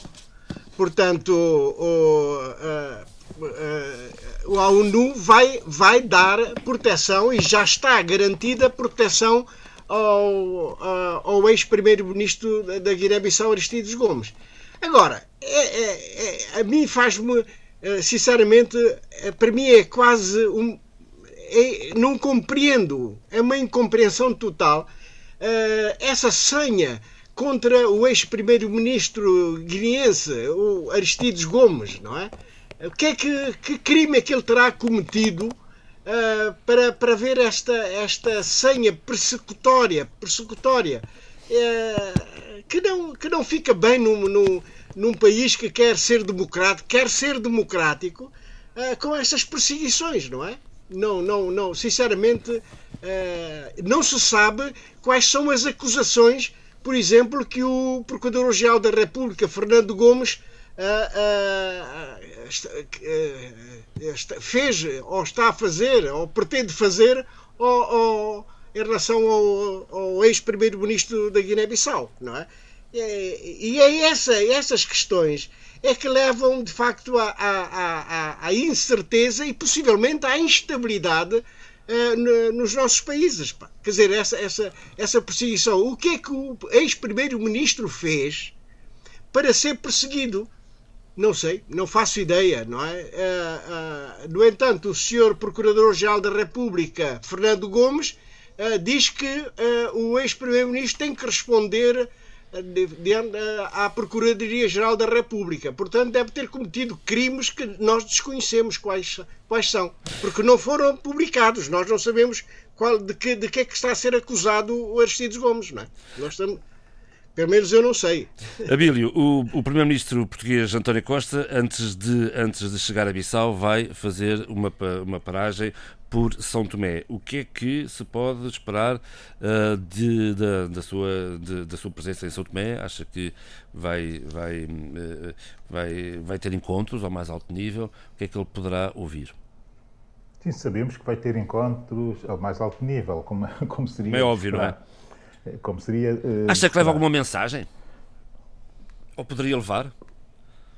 Não sei que tipo de mensagem é que possa levar. Desta vez é uma, é uma visita um pouco estranha, porque normalmente, eh, quando é viagem do, do, do, do chefe de Estado ou do chefe de governo português, eh, a São Tomé e Príncipe há sempre algo na agenda que chama a atenção, há sempre algo a, debater, ou algo a, a concluir, algo a, a definir chama sempre atenção porque é importantíssimo para, para, para, para, para os dois eh, países. Aqui fica-se muito com a sensação, eh, lendo o, o, comunicado do Ministério dos Negócios Estrangeiros de Portugal e, e, também a notícia da Luz, que há, primeiro, a preocupação com a, a, a situação da instabilidade que se vive no Golfo, no Golfo da Guiné, a instabilidade a propósito da pirataria marítima eh, é preciso dizer isso com essa frontalidade, eh, que lendo os relatórios, outros relatórios sobre o risco e, e, e, e sobretudo, sobre ocorrências eh, de pirataria nos mares, o centro hoje dessas ocorrências, mas também do aumento de risco, está no Golfo da Guiné. Saiu da Ásia, saiu do Índico, e passou uh, violentamente para o Golfo da Guiné. Tanto mais que naquela zona, que é onde está São Tomé e Príncipe, uma situação altamente vulnerável, uh, uh, em 2019 teve 92% das ocorrências de pirataria no mundo. Aquelas águas estão-se a tornar altamente não navegáveis. E, para além disso, segundo ponto, que tem a ver com essa insegurança, o facto de estar-se a associar em demasia nos últimos tempos, uh, em termos de segurança uh, marítima e de navegação, uh, também aquela região com uma nova rota do narcotráfico. Eu tinha dado nota disto aqui no início do mês de agosto, no primeiro programa em que nós regressámos, associando um pouco a situação da altura e da brincadeira que foi eh, aquele espetáculo de tentar manter eh, a altura diretora eh, da Polícia Judiciária de São Tomé e Príncipe, mas passado um mês foram detidos já pela Polícia Espanhola, numa operação naturalmente internacional, incluía a Europol e a Interpol e uma série de outras polícias, incluindo a americana, eh, foram eh, detidas quatro navegações eh, de países, enfim, que não vale a pena estar aqui a mencionar, com tripulantes que transportavam quantidades obscenas, que foi a maior apreensão de, de, de marijuana na Europa. Quer dizer, isso foi notícia a coisa de mês e meio. E, e, e na notícia dizia-se que o transbordo da mercadoria teria sido feito uh, no Golfo, no da, Golfo Guiné. da, Guiné. Não nomeiam nem indicam uh, a proveniência. Mas São Tomé e Príncipe está no Golfo da Guiné. Portanto, temos aqui uh, a questão da pirataria, a questão da nossa região estar a perder reputação e a ser associada a, a fatores ou fenómenos de risco, ou de aumento de risco, E, e, a verdade é que essa última intervenção que foi feita pela, pela, pela, pela Marinha Portuguesa em associação ou em, em, em, parceria com a nossa Marinha, que está a ser capacitada para esse efeito, diz bem do risco a que se está a viver. Houve uh, tiroteio violento uh, contra um, uma, uma, uma, um navio chinês, estando, e soube-se disso agora, com mais detalhes, estando 14 dos seus tripulantes desaparecidos Uh, um deles foi assistir a São Tomé e Príncipe, foi repatriado para a China e, e recuperaram-se 20 e tal uh, tripulantes daquela, daquela, daquele navio um, chinês. A situação é delicada e, e, e curiosamente, a presença da Marinha Portuguesa em parceria com a nossa pequena, pequeníssima Marinha é fundamental para, até para definirmos uh, os contornos da defesa da nossa soberania no futuro. Isto tudo aconteceu, essa, esse ataque ao navio, ao navio chinês aconteceu a 80 milhas do nosso território físico. 80 milhas da, da ilha de São Tomé. É ali perto. Portanto, e esse poderá suponho, ser. Hum. Sim, sim. Esse é o tema, do meu ponto de vista, parece-me ser o tema uh, principal dessa viagem uh, do António Costa. Eu lamento que esse tenha que ser o tema uh, principal, e, e, e, lamento também que, nesta altura em que Portugal acaba de confirmar que vai ter acesso, efetivamente, à, sua bazuca europeia, que não se esteja a discutir uh, outra vez aquilo que é fundamental para o futuro possível, do possível financiamento da economia de visto que é a célebre linha concessional que nunca terá sido acionada de forma como eu pretendia e como se pretendia que ela fosse acionada, ou seja, de forma a que as parcerias entre empresas portuguesas e são para investimento em São Tomé e Príncipe pudessem ser facilmente eh, acessíveis a investidores e a interessados em investir em São Tomé e Príncipe, fazendo disso, eh, digamos que um chamariz, um apelativo para uh, haver margem de manobra na colaboração entre empresas dos dois uh, países. Esse não é o tema, esse não é o tema principal, esse tema parece ter ficado para trás ou escondido de alguma forma só e estritamente na cooperação institucional, isso não beneficia nada São Tomé e Príncipe, que está num ciclo delicadíssimo, muito delicado mesmo, e que parece que as elites nacionais, na sua. Eh, enfim, nem sequer sei como caracterizar isto, mas na sua descontração, despreocupada, de elites que se beneficiam com essa situação que o país vive, de degradação que o país vive. Eh, aliás, para elas, quanto mais degradado, melhor já que é para viver à custa da dependência externa e da cooperação internacional e das doações internacionais e da boa vontade da, daquilo a que chamamos uh, uh, a comunidade internacional, uh, para elas tudo bem. Mas a verdade é que existe um conjunto enorme de São, Tomenses, somos muitos, mas somos mesmo muitos, temos a dignidade de não querer viver de mãos estendidas para sempre. Muito não bem. queremos. Oh, uh, Zé, uh, Abílio, vamos, vou passar agora à, à Sheila, porque um, em Maputos eh, eh, esteve esta semana o ministro português da Defesa. Pouco ou nada se soube do que ele esteve a fazer, para além, naturalmente, da assinatura do Acordo Técnico-Militar de Cooperação, eh, o, o, óbvio nestas coisas, mas o que é que se terá falado mais numa altura em que, em que uh, o presidente Niusi assinou com duas empresas privadas de segurança uh, sul-africanas um, um apoio ao combate ao terrorismo em Cabo Delgado? É interessante. Consegue ouvir-me? Sim, sim, claro. Ah, é interessante o que está a dizer porque há uma, uma espécie de, de, uma, de, uma, vontade de estender a mão e de estender apoio relativamente a, a Moçambique, no que diz respeito a Cabo Delgado, de várias uh, partes, várias parcelas do mundo. Temos, tivemos a presença de Nathan Sells, uh, especialista em contra-terrorismo, que, tem, que, que até veio uh, demonstrar que o, o, os insurgentes em Cabo Delgado são uma espécie de grupo afiliado do Daesh, do Estado Islâmico, e que tem, portanto, em Moçambique, uh, uh, um, uma espécie de praxis, uma, uma, um comportamento muito que abraça a ideologia, as táticas, os procedimentos, a visão e esta ideia de um califado com controle territorial. Depois também tivemos uh, uh, a expressão de, de, Espanha também no sentido de querer dar apoio a, a Moçambique.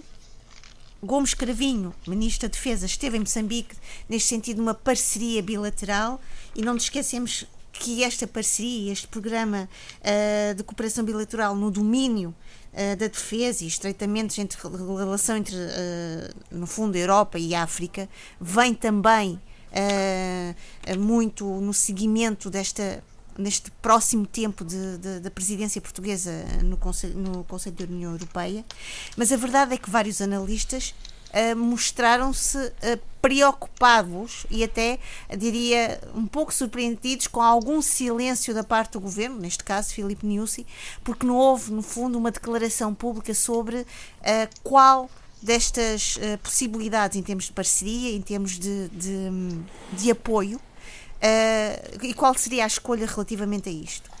Agora uh, veio uh, uh, a Lusa, neste caso, veio mostrar esta notícia deste, deste, deste, deste, deste protocolo com várias companhias. Duas. E eu agora estou-me a lembrar um pouco de um programa que fizemos com o Jorge Gonçalves, que ele chamava Os Consultores da Segurança, não é? Aqui que é a nova. Aqui o Adolfo muito bem designa de mercenários. Pronto, é, é, é, é, um bocado. É disso que se trata. A, a, a, é isso, a, riqueza da, da, da, língua portuguesa é esta polissemia que nós é podemos sempre aplicar em qualquer momento. E nós temos aqui um poeta que saberá melhor do que todos nós essa, o, que, o valor que a polissemia tem. E portanto há aqui esta. Polissemia, esta... é? É muita... não, é, não é nenhuma doença, Adolfo, calma, não é nenhuma Poli. doença. Não, polissemia. Semia, Mas o que é que fosse uma pandemia, não é? Exatamente. Está bom então. Vamos então, então. Uh, e é interessante esta, esta notícia da Lusa, é interessante uh, porque vem de certa maneira uh, colmatar algum silêncio ou alguma suspeita, não é suspeita, alguma, uh, alguma interrogação sobre que, que, que ajuda então é que, que, o governo moçambicano iria, iria aceitar. Não nos podemos esquecer é o seguinte, é que Nathan Sales, quando esteve em Moçambique, também esteve na África do Sul.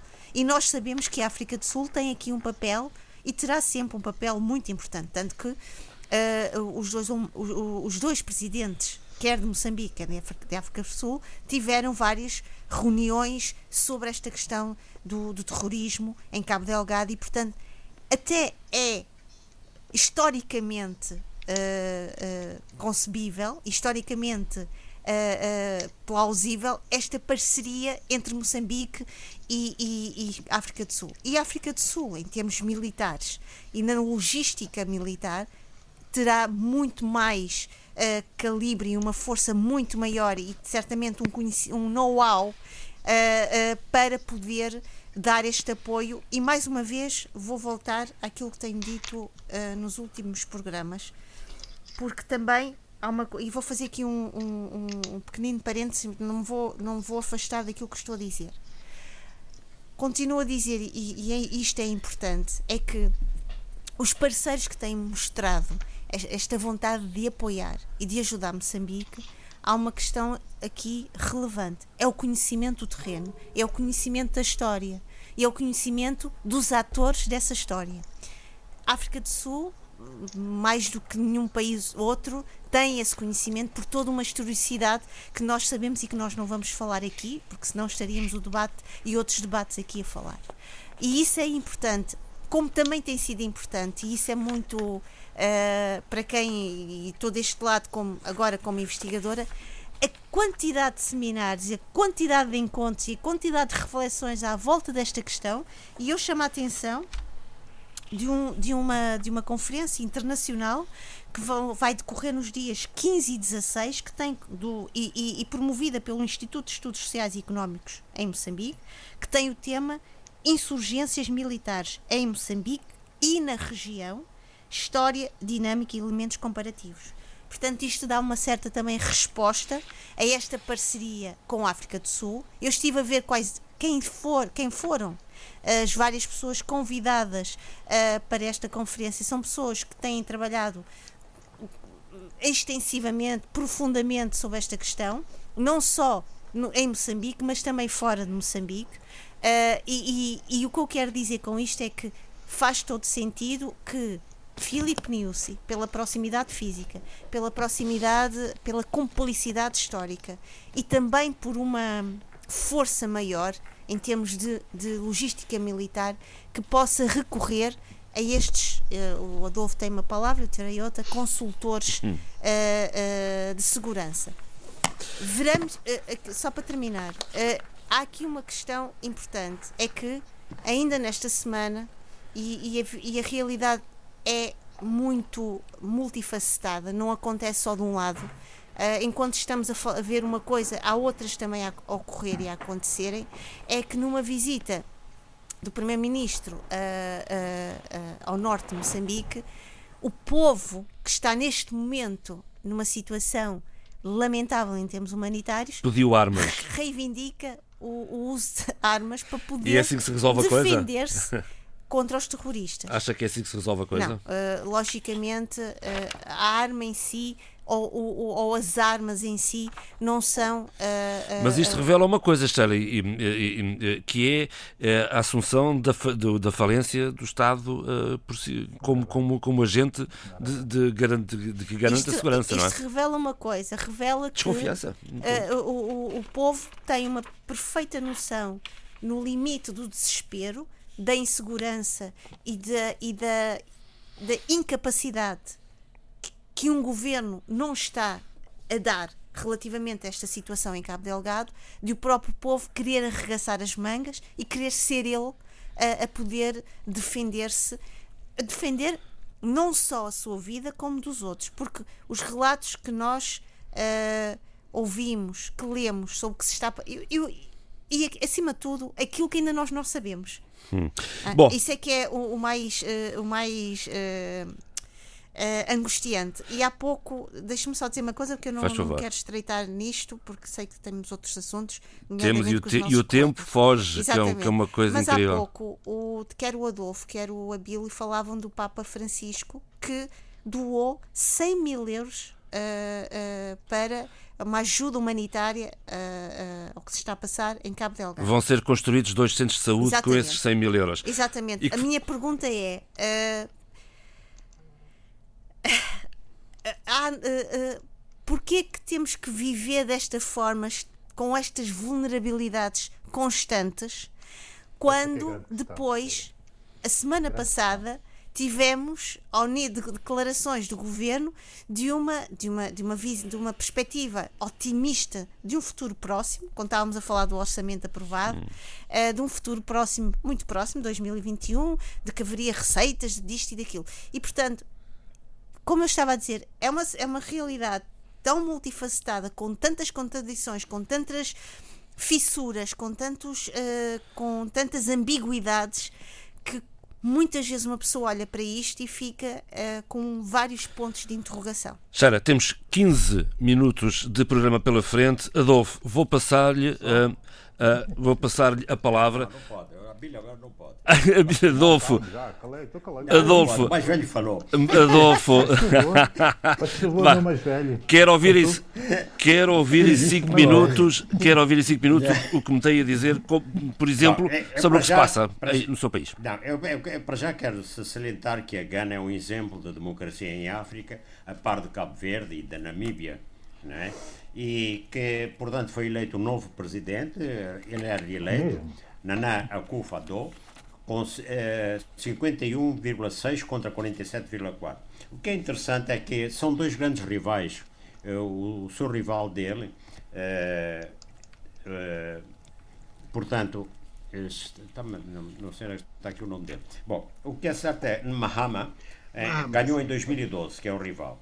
E depois, em 2016, eh, Akufo-Addo ganhou e agora também voltou a ganhar com uma margem estreita. E já agora também quero lembrar, que no outro dia queria falar, Adolf Hitler é o novo presidente do município da capital de Vinduque. É verdade? Sim. Ele chama-se Adolf Hitler. Já não, não vale a pena pedirem não vale a pena pedirem-me contas, é isso mesmo. Que nome tão inspirador. É, ele diz que não sabe, deram-lhe esse nome e, portanto, ele tem de, de adotar. O, o, Mas porquê? Hum. Vamos, eu, eu, eu se acelerava um pouco porque o tempo foge. Um, eu, não, eu vou eu gostava de ouvir, Não, sabe, eu gostava de ouvir a sua opinião sobre esta situação que ocorreu em Luanda quando uns quantos jovens subiram à estátua de Agostinho Neto. Mas eu já lá, mas espera ainda então. Eu quero um o seu comentário já, já me interrompeu, já, já perdi meio minuto. O que eu estava a dizer é que, eh, portanto, as eleições, isto é importante, porque as eleições na Namíbia foram ganhas pela oposição às autárquicas e isso está a provocar eh, digamos, eh, está a ser muito comentada em Angola por uma série de grupos ativistas. Quanto a, a ontem, o MPLA diz que está a, a fechar os seus 64 anos de existência. É mentira, porque ele nasceu em 1960. Mas pronto, é a data oficial e para a qual todos nós contribuímos uh, para essa mentira. E, inclusive, quando eu estava no DIP. E, portanto, Uh, ontem, aproveitando a ocasião, uma série de uh, bastantes, uh, até dezenas, talvez, mais que de, dezenas, de manifestantes concentraram-se no Largo 1 de Maio e subiram para a estátua de Agostinho Neto. E, mas disseram que não houve problemas com a polícia. A polícia disse que também não houve. Pre previamente fez uma reunião com os ativistas e, portanto, os ativistas aproveitaram para reivindicar a marcação de data de eleições autárquicas contra a corrupção, quer dizer, continuando na senda do que vem eh, dizendo. É, é uma ação arrojada. Arrojada, mas atenção, vou, não foi com a oposição da. Arrojada, sim, quer dizer, eu já no dia falei de que agora a tática é precisamente o desgaste né? do poder com, com manifestações sucessivas. Eh, até a data tem, tem reunido só dezenas, centenas, mas eh, eh, a polícia não adotou eh, é um sinal do confronto, nem, nem os próprios, o que é bom sinal das duas partes. Hum. Embora tenha condenado a polícia o ultraje que foi feito à, à estátua de, de Agostinho Neto, não sei bem qual foi o ultraje, parece que eles, não sei, eles abriram, digamos, dísticos, cartazes, não sei o que é que diziam os cartazes. Não, não, não consegui ver. Entretanto, começou Pronto, o é- julgamento é... de Manuel Rabelais.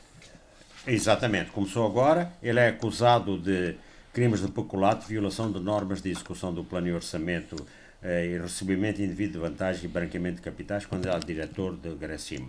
Eu quero lembrar que também ele foi Ministro da Comunicação Social. A Gracima era um gabinete de revitalização da comunicação institucional e marketing e imagem. da administração. Ou seja, de controle bem concreto da imprensa.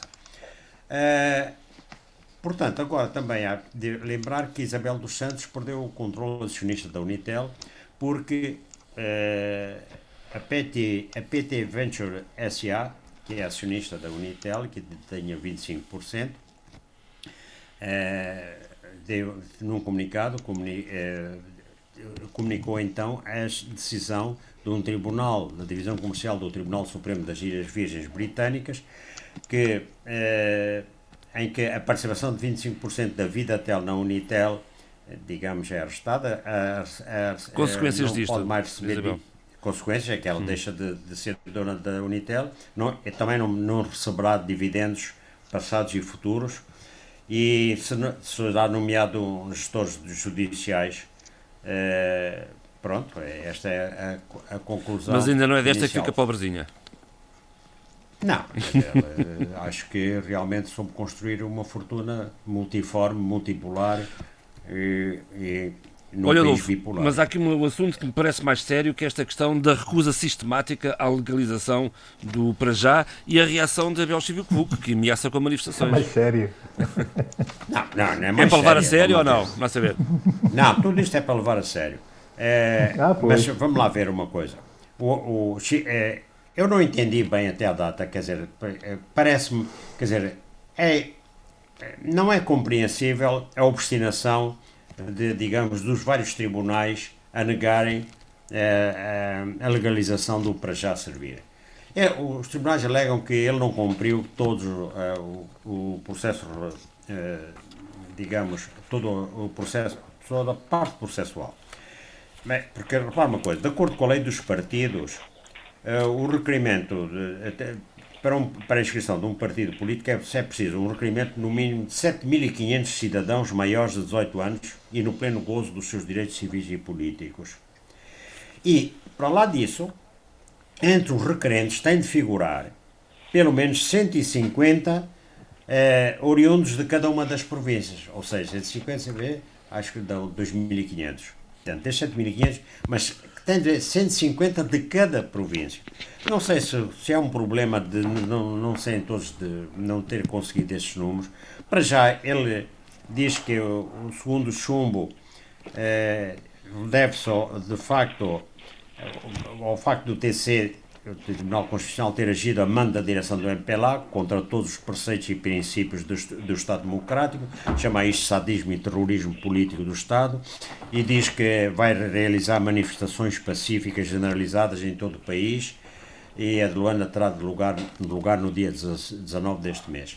Atenção, é, com este último chumbo, ele agora não pode inscrever, tentar nova inscrição, só daqui a quatro anos é que pode tentar inscrever um novo partido. Eu também queria lembrar, já que estamos também. Eh, quando, quando for necessário acabar, aviso-me. Avance, tem é, mais um bocadinho.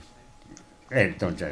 Eu, eu, eu, sei gerir bem as coisas. Vá. Então, o que eu queria dizer é que uh, os membros da, da CPLP uh, eh, não pagam cotas, alguns membros. Vamos lá ver. Isto foi revelado pelo chefe da diplomacia angolana, porque houve uma reunião, uma, reunião, uma videoconferência, precisamente para preparar uma próxima conferência, que não se sabe qual será, em que Angola vai, vai assumir a presidência. Está marcado para e então- julho, então, para julho do próximo ano em, em Luanda. Sim, conforme os convites. Ele diz que nesta conferência foram tomadas resoluções bastante importantes sobre a mobilidade e a cooperação em matéria de emergência no Conselho de Segurança. E revelou que há uma dívida de 3,8 milhões de euros, também não é assim tanto, de cotas em atraso o Brasil está a liderar porque está a liderar em valor. Mas aqui o, a terra aí do, do, do, meu companheiro Santo Tomé e Príncipe, o meu companheiro Abílio, Santo Tomé e Príncipe, não lidera em valor, mas lidera no número de contribuições por pagar. Hein? Portanto, claro. vocês são um dos líderes. Bom, Vamos. É... Adolfo, vou, vou ter que. Vou ter... Alguém, alguém há de pagar por Está bem, pronto, eu já sei. Tem que concluir, Agora, Adolfo. Tem que, concluir, por favor. Tá bom, concluir assim, rapidamente. eu, alguém há de pagar por não, eu, eu, não, eu quero só dizer também uma coisa que está a dar confusão, que nós chamamos maca. É que o Presidente. É que foi aprovado um bónus de Natal para os deputados. E isso disseram que era muito valor, 4 milhões de kwanzas, são cerca de 6 mil euros. Claro, agora, mas parece que tanto a UNITA como o grupo parlamentar do MPLA, os dois grupos parlamentares, dizem não foi verdade, não é bem assim, quer dizer, aprovado foi, mas o multiplicador é de 1,9 sobre o salário base, portanto não é aquele valor, são, são, são só cerca de 1.660 euros. Pronto, seja como for, como as pessoas estão com dificuldades, não, não aceitam muito bem estes bónus da classe dirigente. José Luís, tem tem cinco minutos, por favor, para, para me falar um pouco da realidade do que quis há pouco referir, uh, uh, Zé Luís, queria referir esta questão dos vistos do teletrabalho, mas também uh, aqui a decisão do Tribunal da CDAO que não vai ser acatada pelo, pelo, pelo, pelo, pelo pela Justiça uh, cabo-verdiana. Por favor, sugiro que. Olhe para o relógio, por favor. Pronto, ficam para o próximo programa.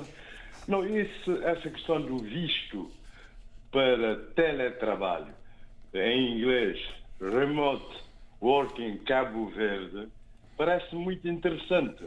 Quer dizer, é possível haver um visto temporário de trabalho por seis meses, cujo custo é de 54 euros, para destinatários eh, que eles chamam de nómadas digitais cidadãos da Europa, da América do Norte, da CPLP, da CDL.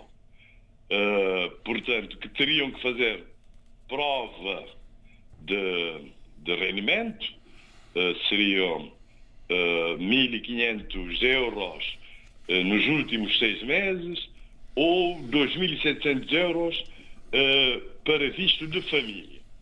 E as vantagens seria sol e praia, como é típico de Cabo Verde, a hospitalidade dos cabo-verdianos, ligação garantida à internet e situação agora mais ou menos segura quanto à disseminação da pandemia, que continua, né? mas Cabo Verde já tem um plano, vai, está, está em vias de elaboração um plano de vacinação. Fala de natureza também, uh, beleza natural do país. Eu falaria mais da beleza uh, natural dos cabo-verdianos, das cabo-verdianas e dos cabo-verdianos. Bom, isso quanto a esse visto que me parece muito uh, interessante. Quanto à questão da, do Tribunal da CDL, eu li um artigo no jornal A Nação em que se alega que esta decisão uh, uh, cautelar é uma decisão cautelar, porque o julgamento só vai ter definitivo, só vai ter lugar no mês de fevereiro do próximo ano, a audiência uh, de julgamento mesmo, que diz que, que, que, portanto, que essa decisão não seria aplicada.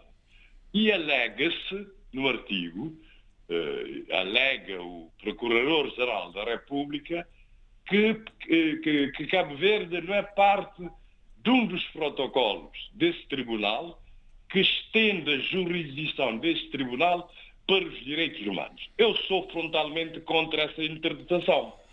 Primeiramente, porque há instrumentos internacionais, eh, internacionais válidos mundialmente, que tratam a questão dos direitos humanos, a Convenção Internacional sobre os Direitos Civis e Políticos, a Convenção Internacional sobre os Direitos Económicos, Sociais e Culturais e a própria União Africana tem uma convenção aplicável a toda a África. Portanto, que a Convenção Africana sobre os Direitos dos Homens, uh, Direitos Humanos e dos Povos, que se aplica, portanto, a todos os tribunais regionais africanos. Quer dizer, mesmo que Cabo Verde não tenha aderido a um dos protocolos que estende a jurisdição aos direitos humanos, o Tribunal aplica as convenções internacionais, eh, portanto, vigentes.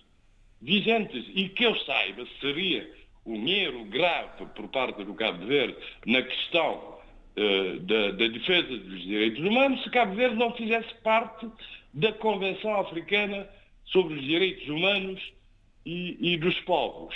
Por isso eu sou contra essa interpretação. A terminar, Zé Luís. Se me venha provar o contrário.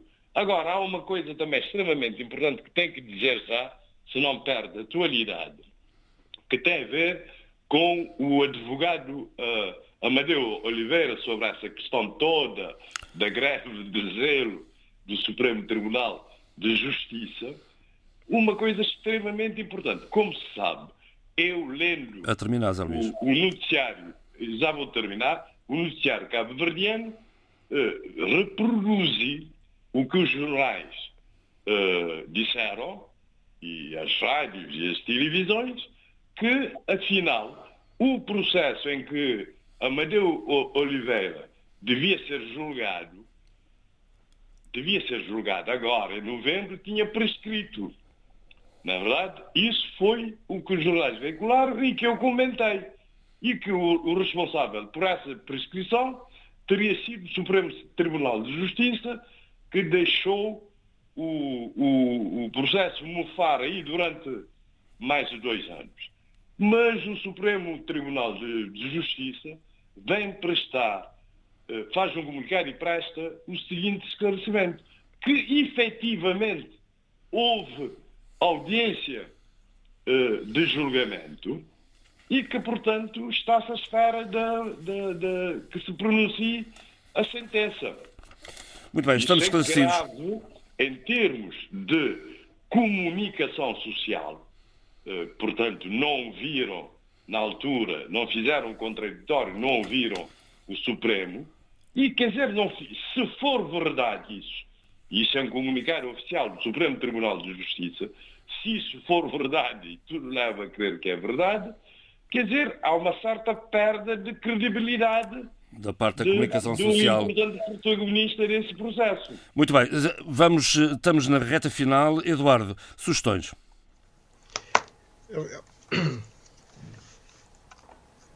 Eduardo? Está assim? Tá. Estamos a fechar ah, e eu peço a sua sugestão para este fim de semana. Exatamente. É um livro que já tem uns anos, mas que de leitura bastante agradável e ligado ao fim do Império Português. É, o livro é de Fernando da Costa, já falecido, não é? A edição da Casa das Letras e o livro é O Viúvo, Memórias do Fim do Império. Um livro muito interessante e, e talvez esclarecedor de vários do, do fenómeno da, da, descolonização. Sheila, sugestões numa semana em que Miyakoto foi premiado? Uh, por acaso não vou falar de Miyakoto, mas sim, parabéns. Tempo, uh, e premiado pela sua trilogia As Areias do Imperador. Uh, mas queria, e, e, não desmerecendo o Miyakoto, logicamente, com todo o carinho que tenho pela obra dele e pela pessoa, queria realçar Uh, o trabalho de Liliane Tourin, que tem uma fundação que tem vindo a fazer um trabalho excelente sobre a questão dos, dos, processos de racialização com jovens. Ele próprio foi jogador de futebol uh, e que, portanto, tem também trazido toda essa sua um, projeção internacional para um trabalho muito mais cívico e de reflexão e, e de reparação histórica. Publicou agora um livro que se chama La Pensée Blanche, O Pensamento Branco e uh, um pequenino, a pequenina frase no livro é: Nós não nascemos brancos, tornamos-nos brancos. Abílio, é subtil. Abílio.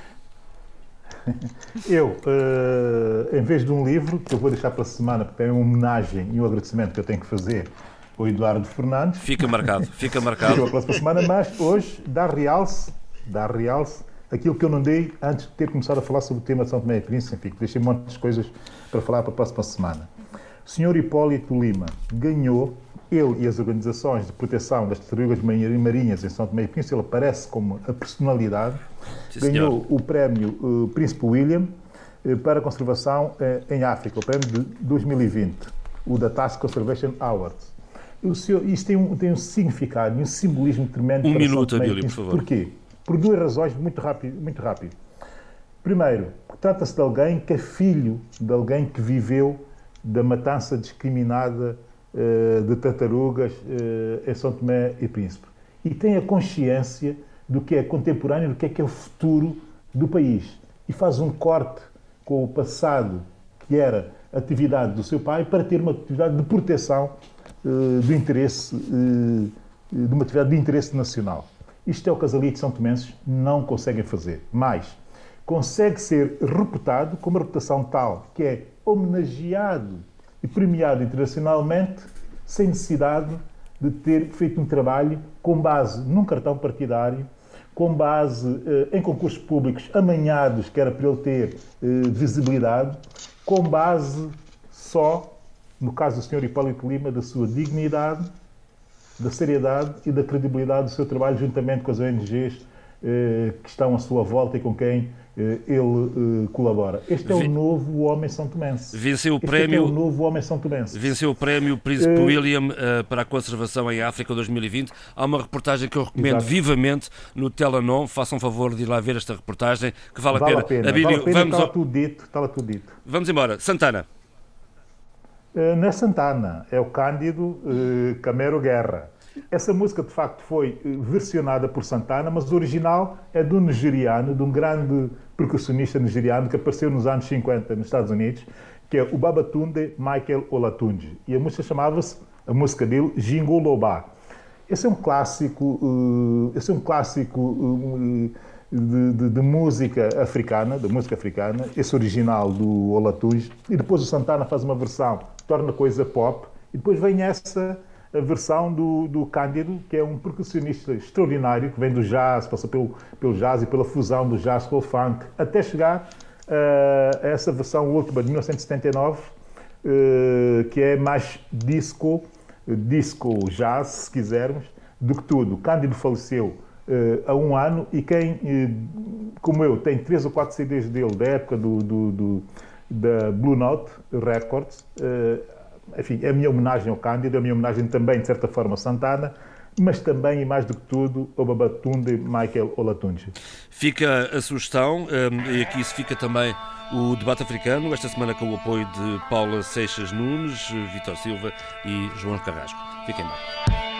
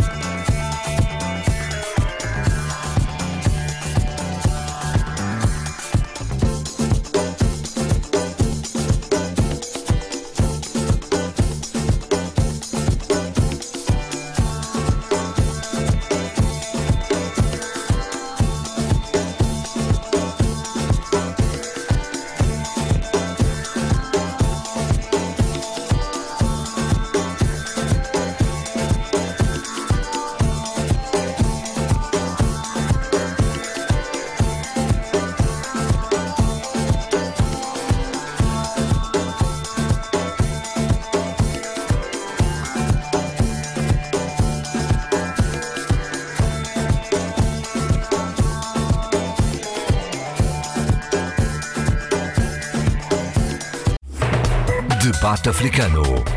Cinco vozes. Cinco países. A análise dos principais assuntos da semana. Na IRDP África.